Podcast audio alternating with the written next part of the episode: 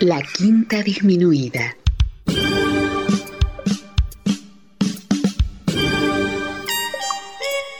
Jazz desde la ciudad más cercana al cielo.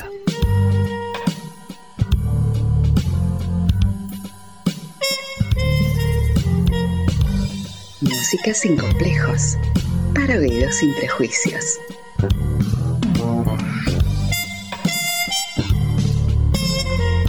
Una producción de Nicolás Peña.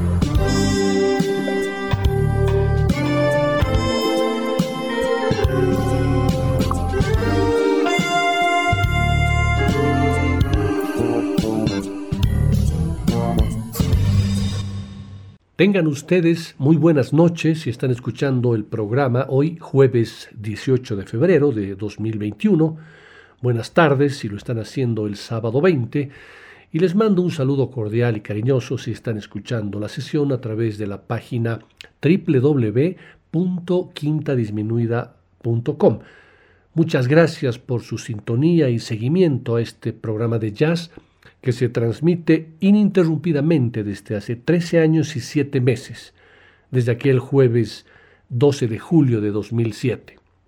En este periodo de pandemia por la que estamos atravesando en todo el mundo, necesitamos de alguna forma desconectarnos por unos momentos de la triste y dolorosa realidad que estamos pasando como humanidad y aislar por unos momentos la tristeza, el dolor, enfermedad, soledad, incertidumbre, frustración y muerte.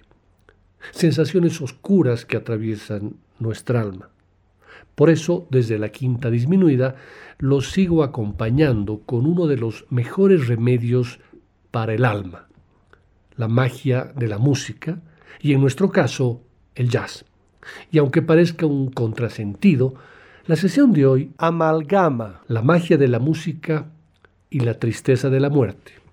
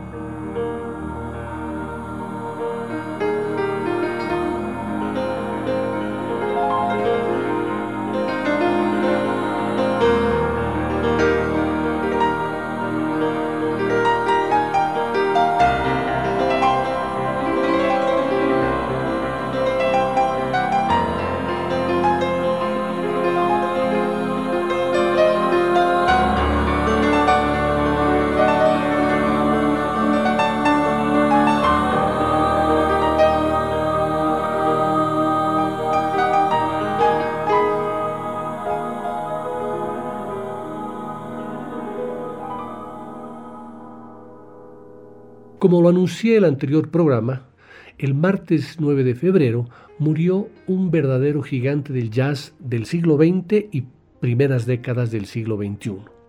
Murió Chick Corea. La noticia se hizo pública recién dos días después, el jueves 11, con un comunicado a través de las redes sociales.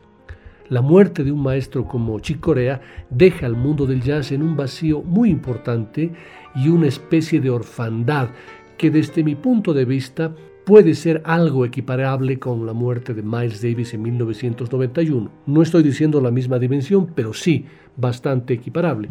Por esta razón decidí no hacer solamente un programa como homenaje póstumo, sino varios, en los que abundaremos en las diferentes vertientes que se pueden encontrar en la música de Chicorea.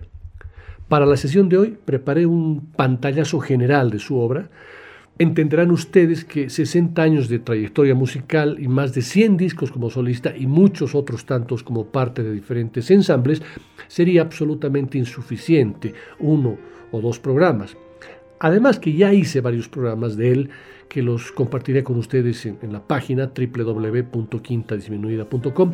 Pero para hoy quiero compartir el primer programa de homenaje póstumo para Chicorea. Y comienzo con una de sus composiciones fundamentales, un clásico del jazz, un tema primordial que lo grabó un 27 de marzo de 1968 en su primer disco solista, titulado Now He Sings, Now He Sobs, junto a Miroslav Vitus en el contrabajo y Roy Haynes en la batería.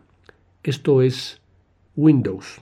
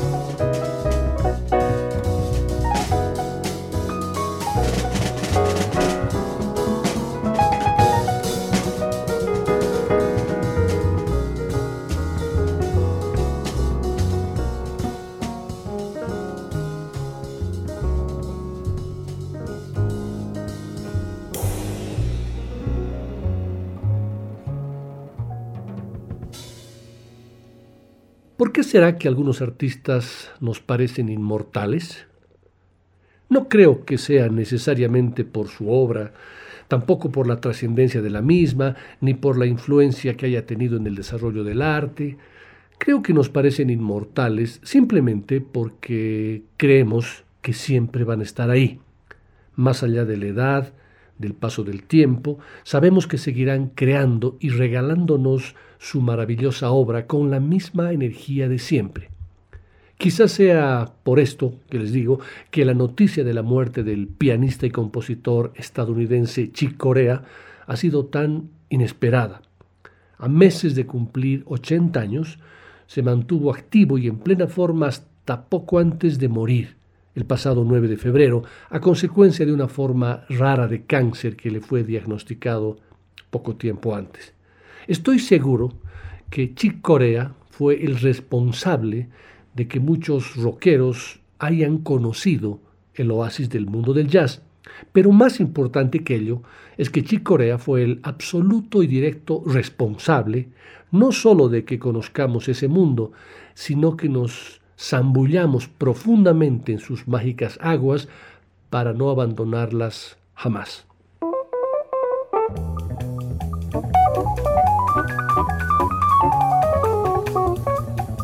A principios de los años 70, Chick Corea formó el grupo Return to Forever, mostrando inicialmente la cara amable de la fusión, ritmos latinos sobre bases armónicas yaceras, suaves y hermosas melodías de flauta con un contrapunto vocal a cargo de una cantante brasileña, todo esto junto al cristalino sonido de su piano eléctrico Fender Rhodes. El primer álbum del grupo estaba formado por Stanley Clark en el contrabajo, Ayrton Moreira en la batería y la percusión, Joe Farrell en el saxo y la flauta, Flora Purim en los vocales y Chick Corea en el piano eléctrico Fender Rhodes. Ese primer disco, llamado simplemente Return to Forever, es un clásico en la historia de la fusión, del cual escogido el tema What Game Shall We Play Today?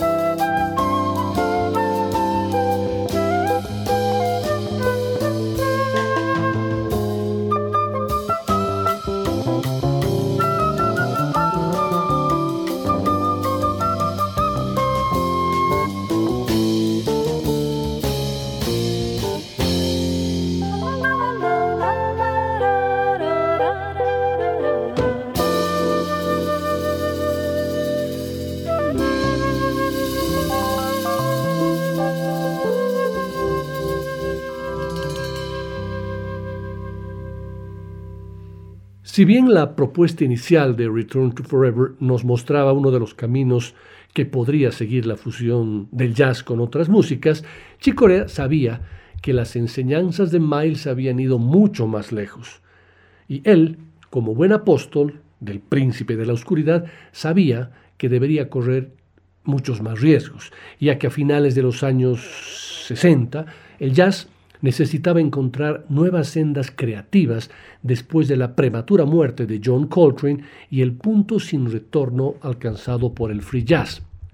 Cuando Miles Davis decidió cambiar el rumbo del jazz, una vez más, comienza la preparación de un elixir mágico, una poción de brujas, su álbum Beaches Brew, convocando para la preparación de la receta a los más jóvenes y lúcidos alquimistas de la época.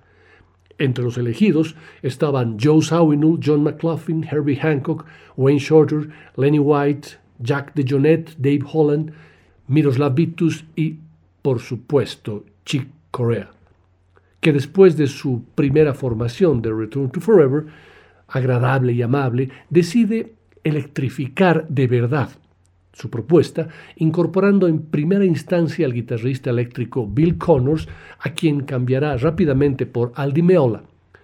Sugerirá a Stanley Clark usar el bajo eléctrico, además del contrabajo, renunciará temporalmente al sonido latino bossa samba de Ayrton Moreira para sumar al grupo a un batero de 21 años que ya había tocado con Miles a los 19, llamado Lenny White, que le daba a sus composiciones una base rítmica rock funk única. Pero sobre todo, el cambio de instrumentación lo aplicaría en él mismo, a llevar a la potencia la sugerencia de Miles con el piano eléctrico y munirse además de un clavinet, un órgano y un sintetizador. Además, obviamente, de su amado piano y su Fender Rhodes para dispararse más allá de la séptima galaxia en su álbum de 1974, bautizado como Where Have I Known You Before?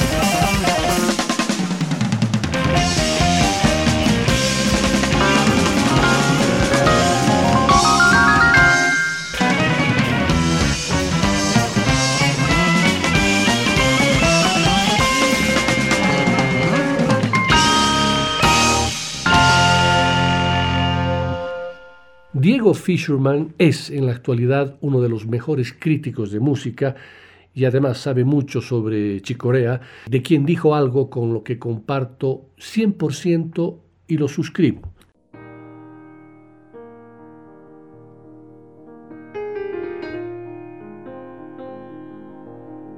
El mundo de Chicorea se construyó siempre con la infrecuente conjunción entre la mayor de las abstracciones, un pianismo de alto vuelo, no ha habido en el jazz otro capaz de su toque perlado, mozartiano o de su fenomenal staccato, la alegría, el impulso rítmico y un registro desprejuiciado de las músicas más populares.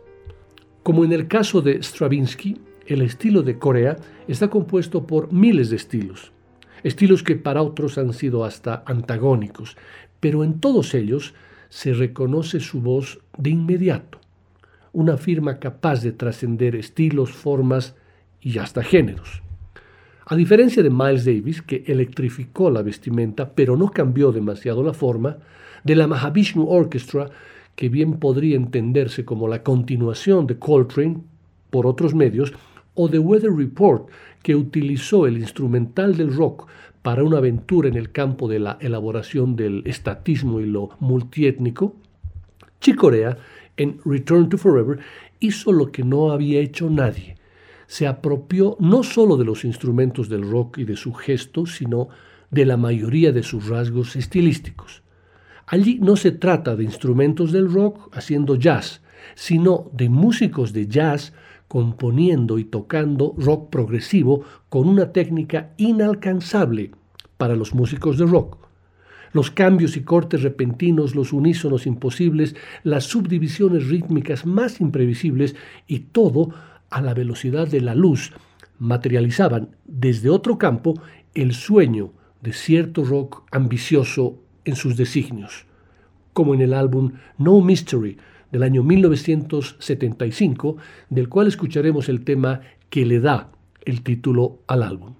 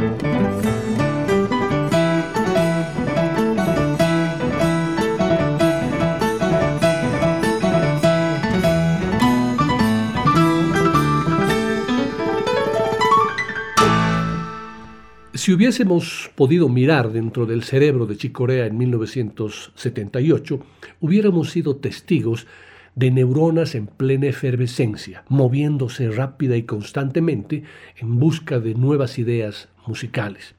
Su incontinencia creativa lo llevó a grabar mágicos, fantásticos e inalcanzables discos.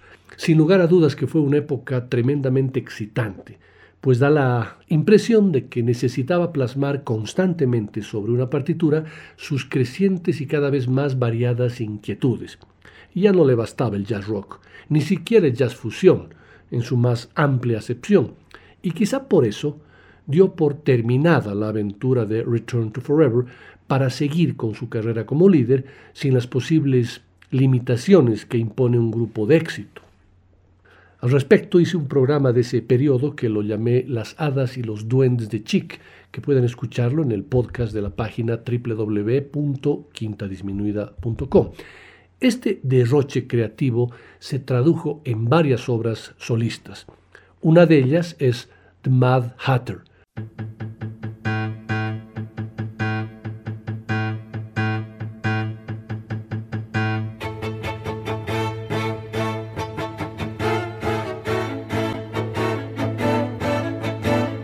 libremente inspirado por el cuento infantil de Lewis Carroll, Las aventuras de Alicia en el País de las Maravillas, Chicorea se disfrazó, esta vez de uno de los más populares personajes, el sombrerero loco, Tal y como podemos ver en la tapa del disco, se siente muy cómodo con el traje, pues lo que escuchamos en The Mad Hatter es una deliciosa locura musical. De nuevo, concibió una obra en la que el jazz y la estética orquestal conviven con asombrosa naturalidad. Es una doble convivencia.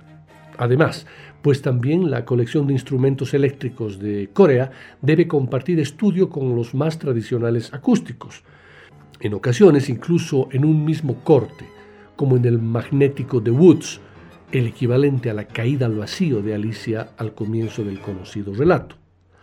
Tras esa fantasía eléctrica suenan dos sorprendentes interludios en los que desarrolla su interés por la música de vanguardia del siglo XX, Tweedledee y The Trial, el primero de los cuales no es ajeno a los avances de Darmstadt, Ligeti, Stockhausen, Berio, mientras el segundo podría perfectamente estar inspirado en el compositor Morton Feldman. Pero también hay espacio en este país de las maravillas para un jazz de corte tradicional, o al menos tal y como el calificativo tradicional puede ser empleado en este contexto.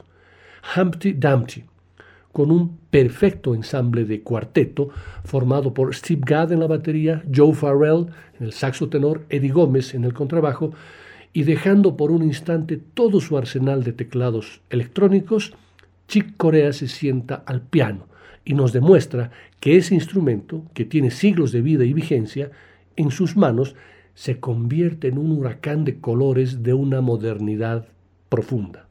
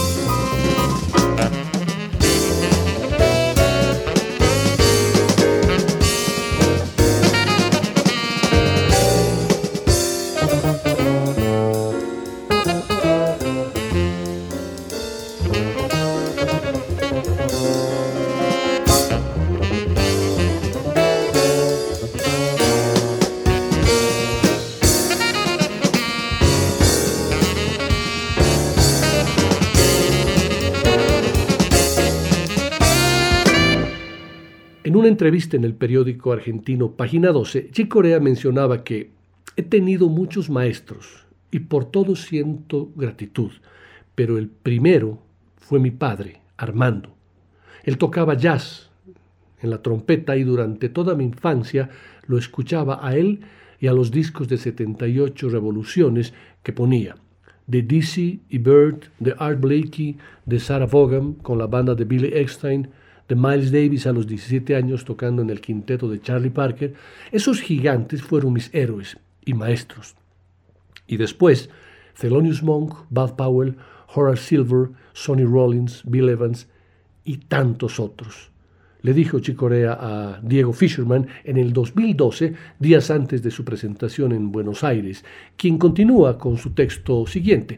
Chicorea nació en las puertas del verano de 1941, un 12 de junio, apenas unos meses antes del bombardeo a Pearl Harbor y de la entrada formal de los Estados Unidos en la Segunda Guerra Mundial. Ese mismo año nacieron Bob Dylan, Joan Baez y Paul Simon. Dos años antes había nacido John Lennon y uno después fue el turno de Paul McCartney, Jimi Hendrix y John McLaughlin.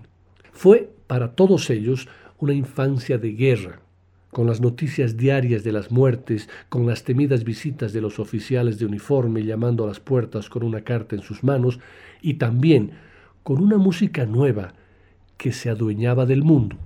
Era la era del swing. Se bailaba y se escuchaba música cualquier día. Ya no eran necesarias ni bodas, ni cosechas, ni carnavales. Y en las orquestas de swing, más bien en las que tocaban músicas en la frontera entre el jazz y lo caribeño, tocaba la trompeta Armando Corea, el padre de Chick.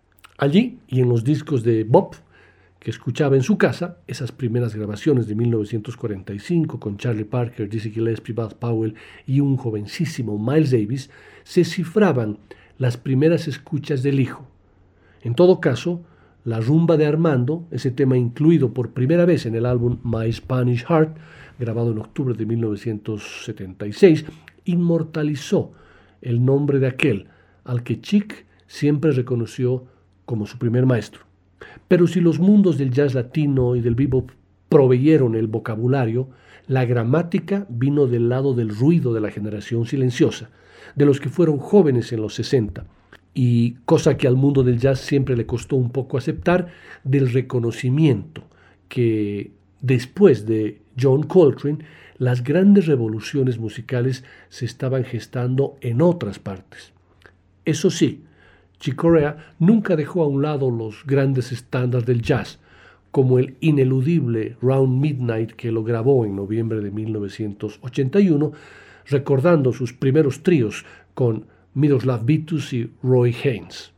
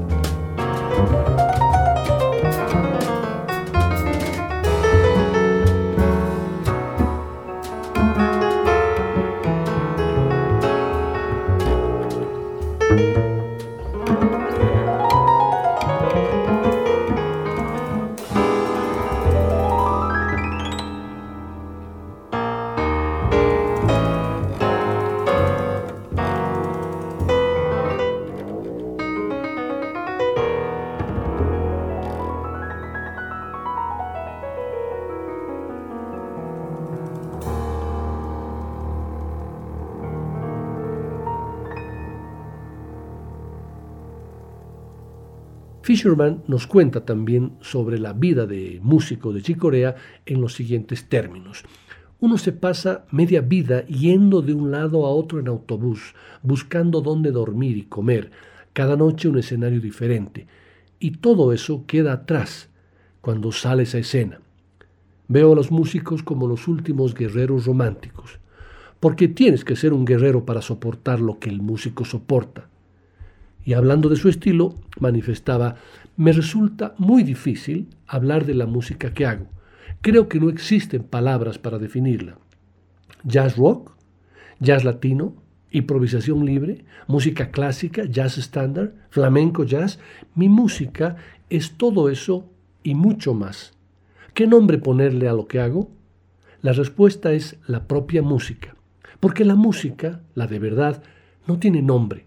Estoy absolutamente convencido que esa definición fue la que gobernó la obra de Chick Corea a lo largo de sus 60 años de carrera musical. Por ejemplo, muchos son los temas de Chick Corea en los que el flamenco está completamente impregnado.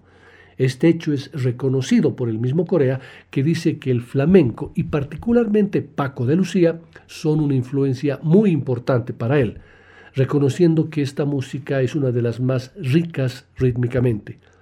Es también aquí que define de manera absolutamente personal y maravillosa al flamenco como el blues del otro lado del mundo. En 1982 graba el álbum Touchstone, una de sus más importantes aproximaciones al flamenco, y lo hace con el maestro Paco de Lucía. De ese álbum escucharemos a Paco y Chic rodeados de Alex Acuña en el cajón, el snare drum y los platillos, Laudir de Oliveira en la gansa y Carles Benavent en el bajo, en la ceremonia del tema Touchstone.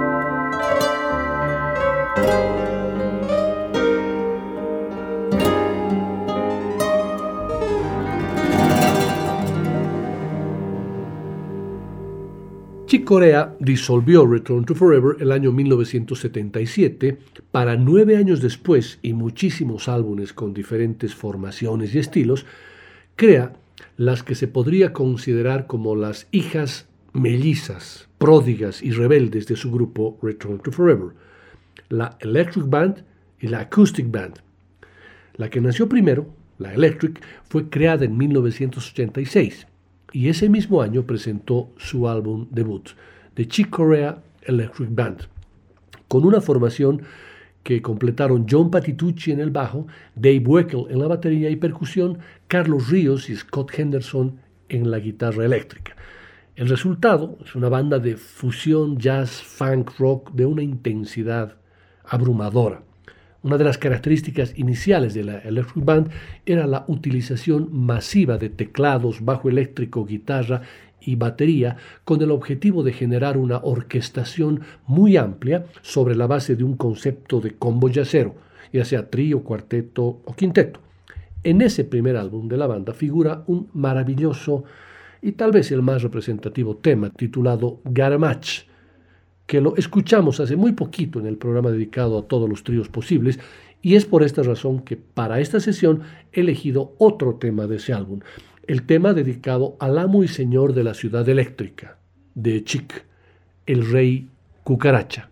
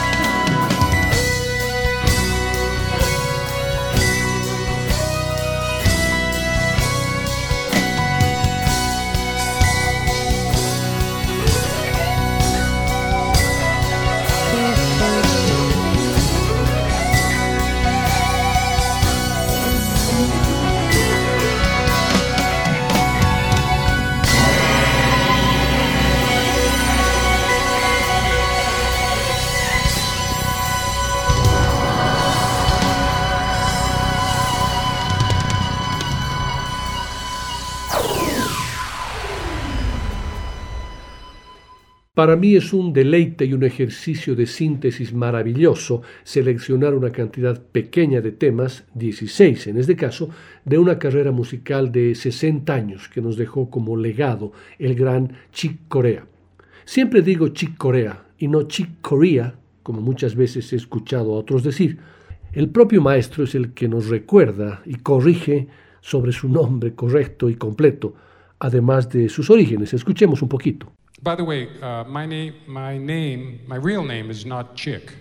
My father's name is Armando, and that's my given first name, Armando. And then my grandfather's name, which is my second name, is Antonio. Right? And now my mother's family name from Sicily is Zacconi. So we got three so far, Zacconi. And then my father is Correa, and my grandfather is Correa. So altogether, my real name is Armando Antonio Zacconi Correa Correa.